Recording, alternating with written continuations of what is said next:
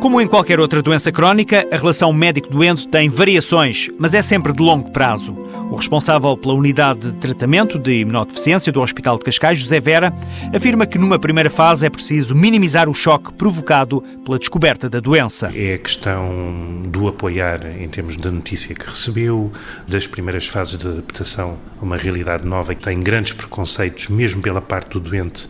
Vou morrer agora, ou vou morrer muito cedo, ou a minha vida acabou, ou determinadas coisas da, da vida que já não podem ser feitas e que não correspondem à verdade. Vem depois a ajuda na adaptação à nova realidade, onde o apoio familiar é fundamental. Temos que ter um papel também em termos do relacionamento com a família próxima, nomeadamente os filhos, e a criar um, um, novo relacionamento com o conhecimento da infecção e depois, ao longo do, do tempo, eh, muitas vezes ir ajudando a, a, superar dificuldades. Apesar da grande proximidade com o paciente, o médico José Vera descarta qualquer envolvimento pessoal. É uma relação entre um profissional de saúde e um doente, que tem que ser humanizada, mas que não pode ser personalizada, isto é, o doente não deve entrar na nossa vida pessoal e nós não devemos entrar ou ter implicações na vida pessoal do, do doente diretas. O responsável pela unidade de tratamento de imunodeficiência do Hospital de Cascais garante que uma das situações mais marcantes é o acompanhamento médico da mulher grávida infectada com o VIH.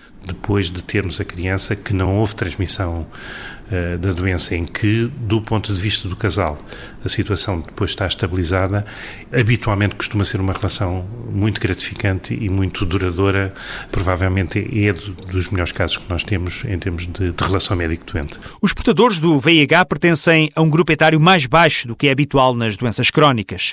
O acompanhamento médico é exigente do ponto de vista do cumprimento do plano terapêutico e é bastante longo, dura para o resto da vida. O VIH-Sida não tem cura, mas tem tratamento. Cumprindo corretamente a toma dos medicamentos, a pessoa com VIH tem uma esperança de vida aproximada à da população em geral.